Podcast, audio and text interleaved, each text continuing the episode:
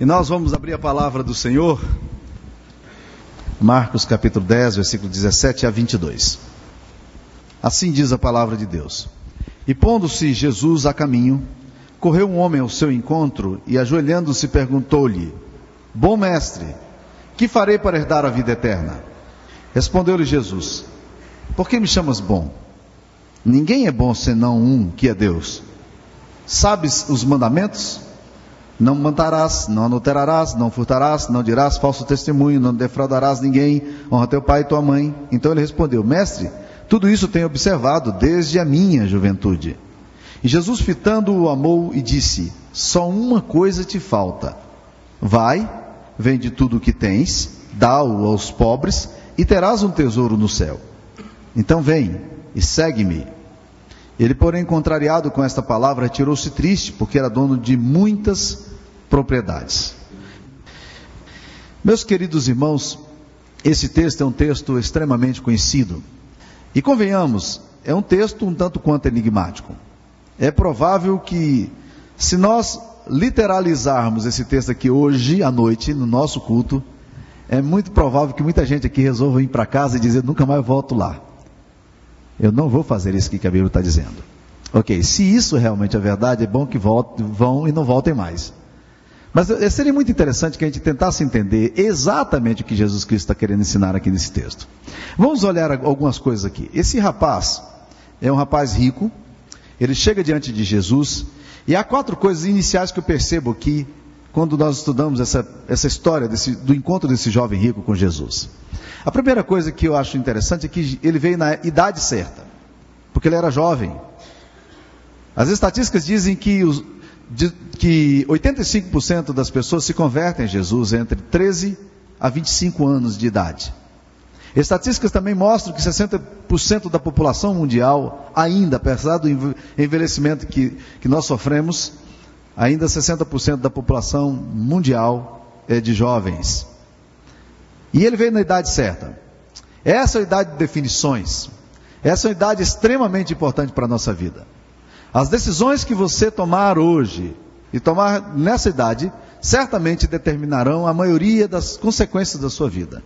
E eu sempre tenho dito o seguinte: você, você pode tomar as decisões que você quiser, agora você não pode conter as implicações das decisões que você toma hoje. Nós somos livres para tomar decisão, mas não somos livres para escolher as consequências das decisões que tomamos. Isso não. Porque as nossas consequências vão, as nossas decisões vão mostrar quais são as consequências da nossa vida. Jean Paul Sartre disse de uma forma muito clara: Eu sou a minha decisão. O que eu decido é aquilo que eu serei. Portanto, a minha decisão hoje determina quem as, minhas, as consequências do meu futuro. Segunda coisa que eu percebo aqui nesse texto é que esse moço veio eh, dirigindo-se à pessoa certa. A quem que ele deveria se dirigir? A Jesus. Ele viu que Jesus tinha alguma coisa de especial, de sobrenatural, e ele procura Jesus. Corretíssimo.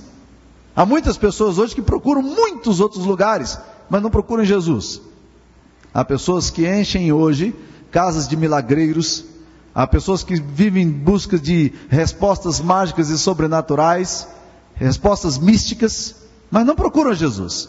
Elas procuram qualquer guru, qualquer mago, qualquer, qualquer pessoa interessante, mas não procuram Jesus. E Eventualmente, essas procuras desembocam em morte e tragédias e dores tremendas. Então ele se dirigiu à pessoa certa. Uma outra coisa que eu percebo nesse texto aqui é que ele teve a atitude certa, porque o texto nos diz que ele correu ao encontro de Jesus, ele se ajoelhou. Ele não se aproxima de Jesus como quem, quem vem com atitude arrogante, mas ele vem com atitude de humildade, ele quer saber exatamente o que fazer e ele se aproxima da forma certa. E mais importante, irmãos, ele faz a pergunta crucial e a pergunta certa da existência nossa. A pergunta dele é: o que é que eu farei para herdar a vida eterna? Essa é pergunta extremamente importante. O que é que eu vou fazer para herdar a vida eterna? Eu me lembro da história de um homem que foi chamado para ser o palhaço de uma corte. Ele era um cara extremamente hábil para comunicar humor. Ele era um humorista, é assim por profissão. E o o rei um dia o viu apresentando e achou interessantíssimo aquele rapaz. E disse: Rapaz, você não quer trabalhar comigo no palácio, não? Ele disse: Uai, é uma grande honra, rei. Eu iria com muito prazer, e, mas eu preciso viver, como é que eu faço? Ele disse, não, eu estou contratando você, você vai, vai, ser o meu bobo de profissão, o meu palhaço de corte. E ele aceitou, era humorista, agora oficial do rei. E sempre que ele chegava, quando o rei estava desestimulado, desencorajado, disse, traz o palhaço lá um pouquinho. E o palhaço vinha, e com a sua criatividade, com a sua forma de se expressar, ele sempre conseguia arrancar aplausos e sempre conseguia mudar o humor do rei, fazer o rei se esquecer de tantas tragédias e tantas decisões difíceis que estavam diante dele. Um dia o rei adoeceu seriamente. E o rei então mandou chamar o bobo na expectativa de que o bobo, o seu palhaço oficial, o seu humorista oficial, pudesse resolver o problema dele. E quando o humorista chegou diante dele, o humorista tentou todas as piadas clássicas, não dava certo, todas as estratégias certas, clássicas e não deu certo, tudo o que ele sabia fazer não deu certo porque o humor do rei não variava. Aí ele parou no meio e disse: Rei, assim não dá, está difícil. Eu tento fazer tudo aqui, mas nada. Né? O que está acontecendo com tua alma? E o rei abaixou a cabeça, as lágrimas vieram nos olhos dele. Ele disse: Eu tenho que fazer uma viagem. E essa viagem é uma viagem extremamente longa. E o bobo disse: Mas por que você está preocupado? Você não preparou tudo? Não está tudo certinho? Ele disse: Não. Eu não preparei para nada. Ele disse: Quanto tempo vai durar essa viagem aí? Uma semana? Ele disse: Não, essa viagem vai ser muito mais do que isso. Um mês? Não, não. Essa viagem vai durar muito mais do que isso. Um ano? Não, não. Essa é uma viagem eterna e não tem retorno para ela. Estou indo para a morte, não há cura para minha enfermidade, eu tenho que lidar com isso e eu não sei o que fazer. E então o humorista olhando para ele, ele gostava daquele rei, ele foi tirando cada uma das peças que ele tinha sobre si, o gorro que ele usava, o cetro de ouro de palhaço que ele tinha, as coisas que ele usava para tentar fazer as pessoas ficarem alegres, e ele, quando terminou de depor tudo aos pés do rei, disse: Rei, senhor me desculpa, eu não consigo entender o senhor. Porque o senhor é um homem tão sábio e está fazendo uma viagem tão longa, mas o senhor não se preparou para nada. Eu, sendo um bobo de profissão, eu jamais faria uma viagem dessa sem estar preparado. Aqui estão o meu cetro, aqui estão o meu gorro, aqui estão meus instrumentos. Eu não faria uma viagem dessa nessas mesmas condições. O bobo aqui é o senhor. Meus queridos, esse rapaz faz a pergunta certa. O que é que eu vou fazer para herdar a vida eterna? Todos nós aqui temos apenas uma certeza na vida: a certeza de que nós não somos eternos. Muitos de nós não queremos pensar nessas coisas, obviamente. Eventualmente há pessoas que passam por extremas dificuldades em ter que considerar a possibilidade de lidar com essa situação. Mas esse rapaz faz a pergunta certa. O que é que eu vou fazer para herdar a vida eterna? Essa é a grande questão da alma humana. A vida não vai terminar num túmulo. E o que, é que eu vou fazer para herdar a vida eterna?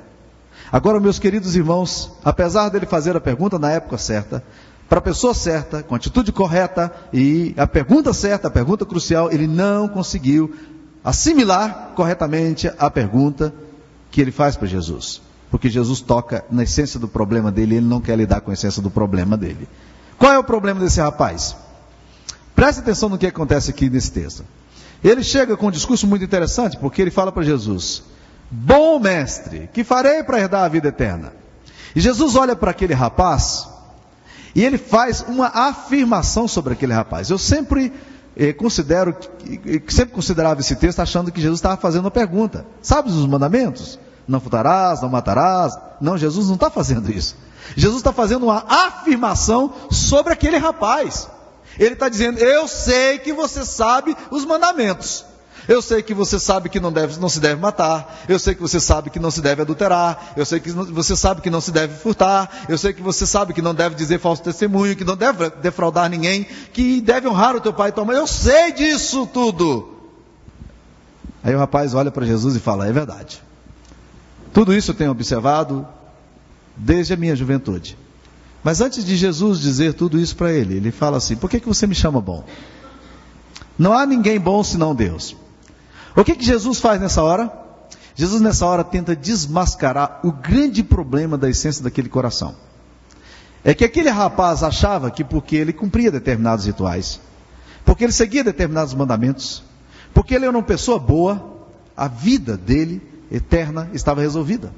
E Jesus tenta mostrar que não vale a, que não é suficiente você ter um bom caráter, não é suficiente você ter uma boa reputação, não é suficiente você ter uma boa moral para que você possa ir ao céu. E Jesus então tenta desmascarar aqui é, essa, essa fé que esse rapaz coloca nas suas possibilidades. E tenta colocar o foco para o fato de que, apesar desse rapaz ser o que ele era, ser uma pessoa boa, de um bom testemunho, um, um rapaz bonito, um rapaz sério no que fazia, um rapaz honesto, apesar disso tudo, ele não era bom aos olhos de Deus. Ele não era bom aos olhos de Deus.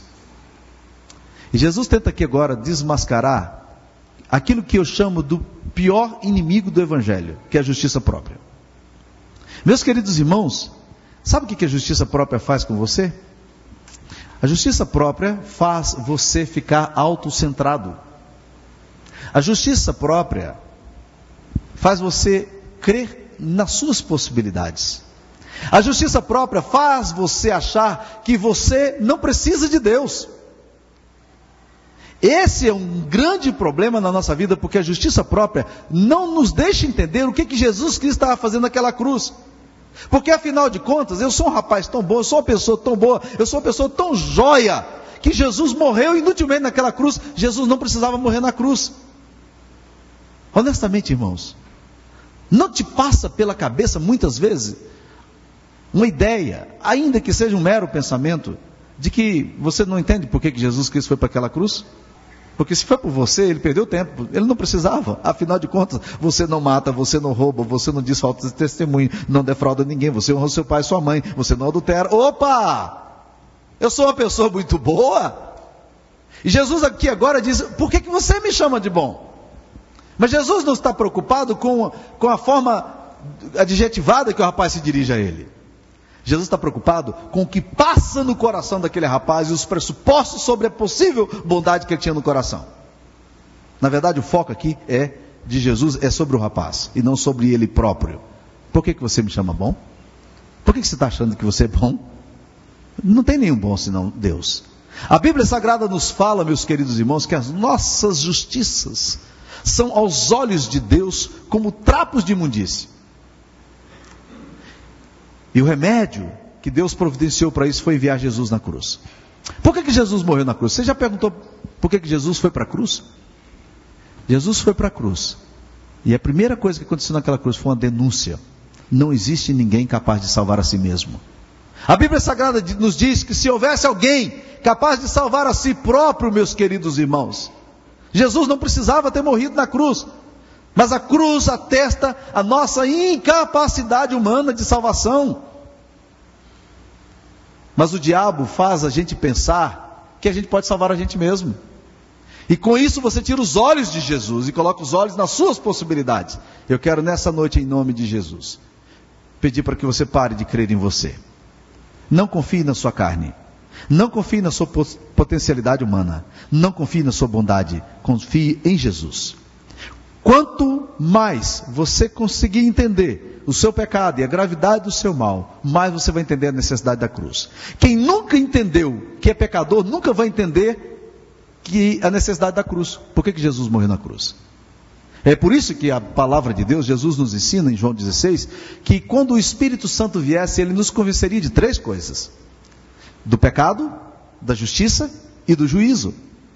Deus tem que nos convencer da nossa pecaminosidade.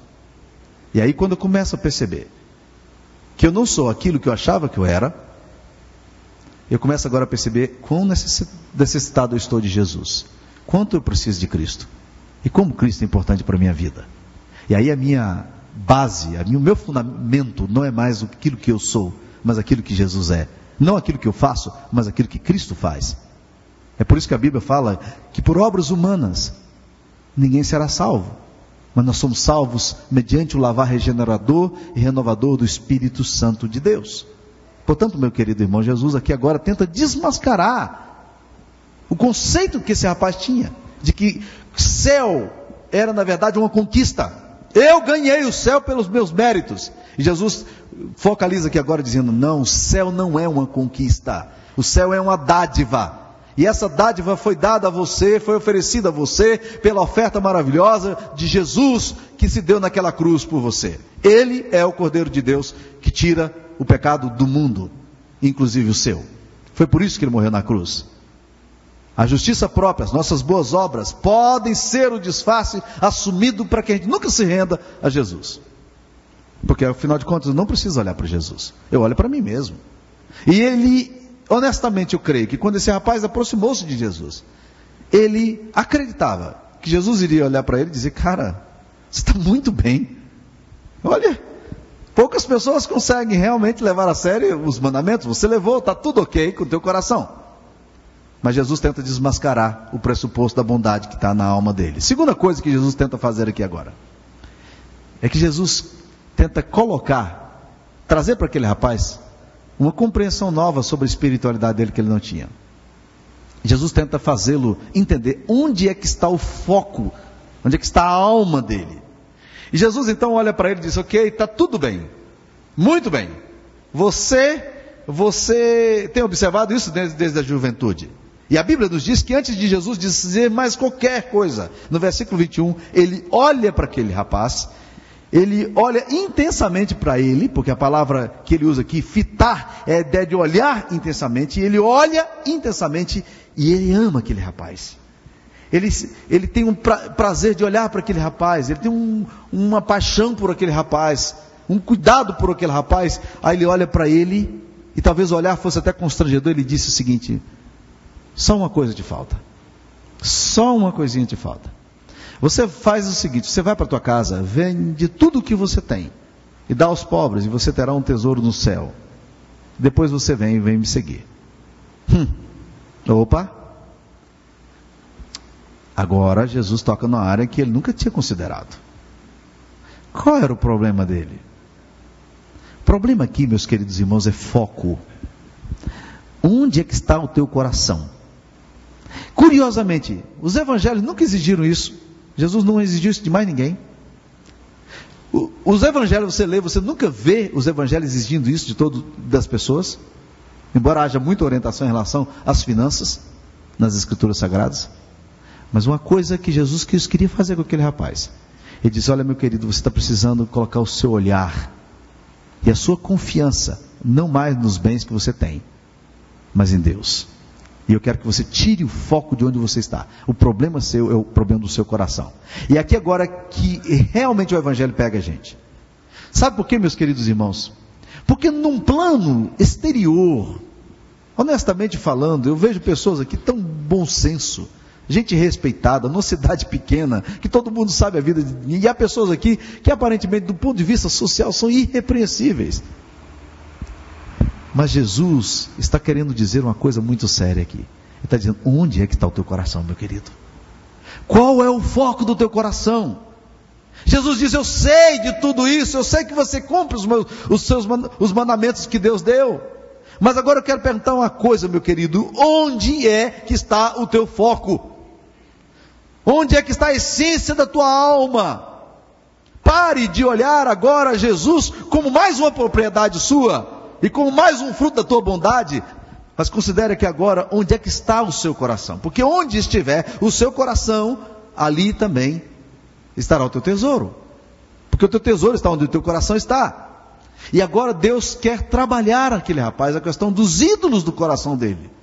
Meus queridos irmãos, todos nós desenvolvemos uma tendência à idolatria. O ídolo é aquele, aquela ideia aquela concepção que você tem de que te leva a crer que você não pode viver sem aquilo. Pergunte se você quiser saber se você tem algum ídolo no seu coração. Pergunte assim: O que é que eu temo na minha vida? O que é que você teme? A morte? Ficar sem o amor de alguém? Perder suas propriedades? Perder os seus bens? Se você teme isso, mais do que você teme a Deus, isso significa que isso é ídolo no seu coração. O que é que você ama? Essa é a segunda pergunta que você tem que fazer para identificar os seus ídolos. O que é que você ama mais do que a Deus? O que é que te leva a crer que se você não viveria se não tivesse? Muitos de nós temos coisas que a gente acha que não poderia viver sem. E por isso, o que, que acontece? Quando estas coisas exigem de nós uma agressão à nossa consciência, nós vamos agredir por quê? Porque nós podemos ficar sem Deus, mas não podemos ficar sem isso. E nós vamos sacrificar neste altar, nós sacrificamos a nossa própria consciência se necessário for. O que é que você ama mais do que a Deus? Terceira pergunta crucial para você identificar o ídolo do seu coração. A quem você serve mais do que você serve a Deus? A quem você tem servido nos últimos tempos? O que tem consumido a sua energia, de tal forma que você não tem mais energia para o reino de Deus e para as coisas de Deus?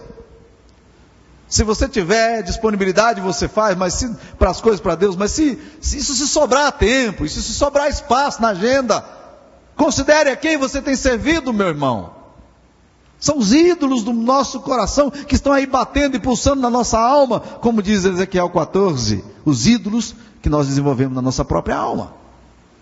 Jesus olha para aquele rapaz, é um rapaz bom, mas os ídolos estão ali presentes. E Jesus diz: tem uma coisa que você está se curvando diante dela. E eu quero isso também. Eu quero a essência do seu coração. Eu quero o foco da tua, da tua visão. Eu quero os seus sonhos, a sua alma. Eu quero que seja colocado nisso. Onde é que você tem colocado? E aquele rapaz se retira triste porque ele não consegue viver sem isso. Ele não, dá, ele não consegue viver sem o dinheiro dele. O coração dele sai contrariado. Essa é expressão que a Bíblia diz. Versículo 22, ele, porém, contrariado com a palavra, retirou-se triste, mas ele não é capaz de submeter o ídolo dele a Jesus e dizer: Senhor, está aqui, faça o que o Senhor quiser, mas eu quero seguir o Senhor. E Jesus sabia que ele não ia fazer, por isso Jesus o amou tanto. E para ele Jesus fitou como se dissesse: Meu querido, eu vou te dizer uma coisa, mas você não vai, não vai me entender, ou você não vai querer fazer. Há muitas pessoas que vêm para o Evangelho, meus queridos, mas na hora que a exigência do Evangelho bate no peito, eles não conseguem mais. Eles param ali, eles estacionam ali. A quem você tem servido? Quais têm sido os seus temores? A quem você tem amado? Onde é que está o foco da tua energia, dos teus sonhos, dos teus projetos? A quem você tem servido mais do que a Deus? Ou você quer transformar Deus em mais uma propriedade sua? Você não vai conseguir seguir Jesus se o seu foco não for Jesus. É isso que ele está dizendo. Depois ele disse: depois que você vender as suas, suas propriedades, você vem e você vai ter um tesouro no céu e você segue-me. É assim. Nessa hora, meus queridos irmãos, nós precisamos honestamente analisar o nosso coração e dizer: será que eu tenho amado a Deus? Servido a Deus? A minha energia é do Senhor? Onde é, o que está me consumindo? Você possui as coisas que você tem ou as coisas que você tem possuem você? O que você precisa destruir, zombar, ridicularizar, para que a glória de Deus, para que Deus ocupe o seu coração e seja o centro da sua existência? Orgulho, vaidade, incapacidade de perdoar, sucesso, dinheiro. A quem você tem amado? A quem você tem servido? Para quem você tem dado o melhor do, da sua energia, dos seus sonhos, do seu coração? É essa a questão que Jesus está colocando aqui. E essa é a essência do Evangelho. E quando eu paro nesse texto aqui, eu olho para todos vocês, eu percebo que é um profundo é, choque na nossa alma. Quando eu leio esse texto, eu me sinto chocado. Eu digo, Deus, eu não consigo amar o Senhor como o Senhor gostaria que eu amasse. Mas isso não é desculpa para eu poder continuar não querendo te amar. Deus, eu não consigo servir o Senhor como o Senhor quer que eu sirva. Mas isso não é desculpa também para eu não querer te servir. Deus, eu não consigo colocar o foco da minha energia, do meu coração no Senhor como o Senhor quer. Mas isso não é desculpa também para eu não colocar o foco da minha energia, dos meus sonhos em Deus. É por essa razão que Jesus tem que responder a questão lá no versículo 26 e 27. Eles ficaram impressionados, porque quando Jesus explica para eles, eles falam: olha, dificilmente entrarão no reino de Deus os que têm riquezas. Dificilmente entrarão no reino de Deus os que confiam nas suas riquezas. Os que colocam o seu coração nas suas riquezas. Porque é mais fácil passar um camelo pelo fundo de uma agulha do que entrar um rico no reino de Deus. É mais fácil passar um camelo no fundo de uma agulha do que alguém que está querendo colocar o seu coração e a sua confiança em outra coisa senão a Deus e ir para o céu. Aí os discípulos ficam maravilhados e eles começam a perguntar entre eles, porque eles não têm coragem de perguntar para Jesus.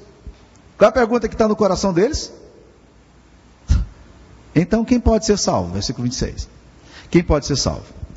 E no versículo 27, Jesus responde os questionamentos do coração daquele rapaz.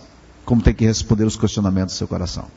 Jesus, porém, fitando neles o olhar, disse: Para os homens é impossível, contudo, não para Deus, porque para Deus tudo é possível. E mais uma vez, meus queridos irmãos, a suficiência nossa está naquilo que Cristo fez. Mas há uma palavra aqui que Jesus trabalha e que eu acho que ela deve ser lembrada em nós. Apesar de que a salvação não é uma conquista, não é alguma coisa que eu recebo por mérito, mas é uma dádiva, é um dom de Deus. Eu preciso aprender uma coisa na minha vida.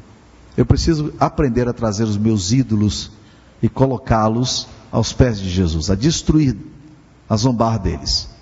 Você precisa começar a dizer, e de forma consciente, para aquilo que você acha que é tão importante na sua vida que você não consegue viver sem isso, começar a ridicularizar isso e dizer: Eu não vou mais colocar a minha expectativa em você, porque a minha esperança está em Jesus. Vocês estão entendendo o que eu estou querendo dizer, meus irmãos? Há muita coisa na nossa vida que a gente pega e diz assim: é isso aqui que eu preciso. Não é isso que você precisa, meu querido. Você só precisa de uma coisa: você precisa de Deus. Ah, mas eu preciso. Não, você não precisa disso. Seria ótimo se você tivesse. Mas você precisa de Deus. É isso que nós precisamos. Nada mais. Se alguma coisa na vida você acha que não dá para viver sem ela, a parte de Deus, isso é ídolo. Está mentindo para você, então zombe disso. Ridicularize isso. Dê isso. Mas não deixe o seu coração preso nessas coisas. Porque você tem uma coisa que você precisa, meu querido. Ele preenche tudo. Ele dá todo o sentido a você. Ele é a razão plena sua. É Deus. Deus é o sentido para a nossa existência. A gente pode viver sem ouro, sem prata, sem bens, sem ídolos, mas não pode viver sem Deus. E Jesus hoje está olhando para o seu coração dizendo: onde é que está o foco da tua alma? O que, que você está achando que é mais importante do que eu? Vai lá, destrua e traz para mim. A palavra que vem à nossa mente nessa hora é a palavra rendição. Eu tenho evitado usar a expressão entrega sua vida a Jesus, embora eu acho que ela seja extremamente interessante. Eu usei durante muito tempo em campanha evangelística essa expressão: entregue sua vida a Jesus. Continue dizendo a mesma coisa: entregue sua vida a Jesus. Você tem que entregar a Jesus. Mas de um tempo para cá eu tenho pensado que essa palavra, entregue sua vida a Jesus, ela tem ficado muito desgastada. Eu pergunto para qualquer pessoa: entregue, você entregou sua vida a Jesus? Ah, já. Entregou nada. Então estou usando outra expressão agora. Você já se rendeu a Jesus? Essa é a questão. Render-se significa eu compreendi a minha incapacidade. E eu estou aqui, Senhor, te dizendo: eu preciso de ti. Eu sou pobre, cego, nu, como nós cantamos aqui, eu preciso de ti. Eu me rendo, eu me rendo. Eu, eu, eu, eu desço as minhas armas. Eu, eu tiro as minhas máscaras. Eu desfaço das minhas proteções. Eu rompo com os meus discursos filosóficos. Eu, eu desfaço os meus conceitos primários e até mesmo eh, fundamentados na minha integridade suposta eu deponho as minhas armas. Eu me rendo. Eu não, eu não quero mais lutar. Eu quero olhar para o Senhor. E nessa noite eu gostaria de saber: você quer se render a Jesus? Você quer se curvar diante de Jesus e dizer: Senhor Jesus, eu não, eu não tenho outro, outro bem na terra. Eu não posso recorrer a mais nada. Eu preciso de Ti. É isso que você quer dizer a Jesus hoje? Se você não quer dizer isso a Jesus, o que Jesus disse àquele rapaz é exatamente o que ele está querendo dizer para você. Vai para tua casa pega esses ídolos seus e quebre. Depois você vem e vem me seguir. Se você não quebrar ídolos, eles vão continuar te dizendo: você precisa de mim. Você não pode viver sem mim. Sem mim você vai quebrar a cara, não vai dar certo. Mentira. Ídolos mentem. Ídolos são como água do mar. Os estudiosos dizem que você, quando a gente está com muita sede, a tendência, se a gente encontrar o mar, é beber a água do mar. Não faça isso, não, irmãos porque a água do mar ela vai consumir você mais ainda e você vai morrer mais rápido. Ela não sacia a tua sede. Os ídolos são como a água do mar, não saciam a sede sua. Eu queria que, que você curvasse a sua cabeça agora, você orasse a Deus. Quem sabe nessa noite você pudesse depor suas armas. Quem sabe se nessa noite você poderia dizer: Senhor, eu, eu não tenho defesas, eu reconheço que o meu coração tem estado em tantos lugares, menos no teu reino, menos em ti, e eu tenho estado escravizado com coisas e pessoas, conceitos, instituições, e está sendo difícil romper com isso, para te seguir. Eu preciso da tua graça, preciso de ti.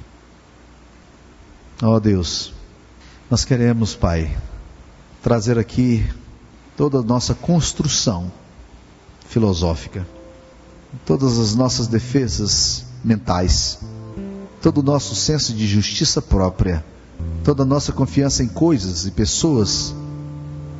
E nós queremos, ó oh Deus, te pedir que o Senhor nos capacite a quebrá-las, a zombar delas e a colocarmos o foco em Ti, Senhor a nossa energia em Ti, nosso coração inteiramente a Ti. Nós nos rendemos, Pai. Nós nos rendemos a Ti. Em nome de Jesus, nós nos rendemos a Ti. Contempla, Deus, cada coração aqui. Faça a Tua obra em nós. Essa tarefa é sobre modo humana, mas nós estamos interessados em pedir que o Senhor nos seu trabalho em nós, em nome de Jesus. Amém, Senhor. Amém.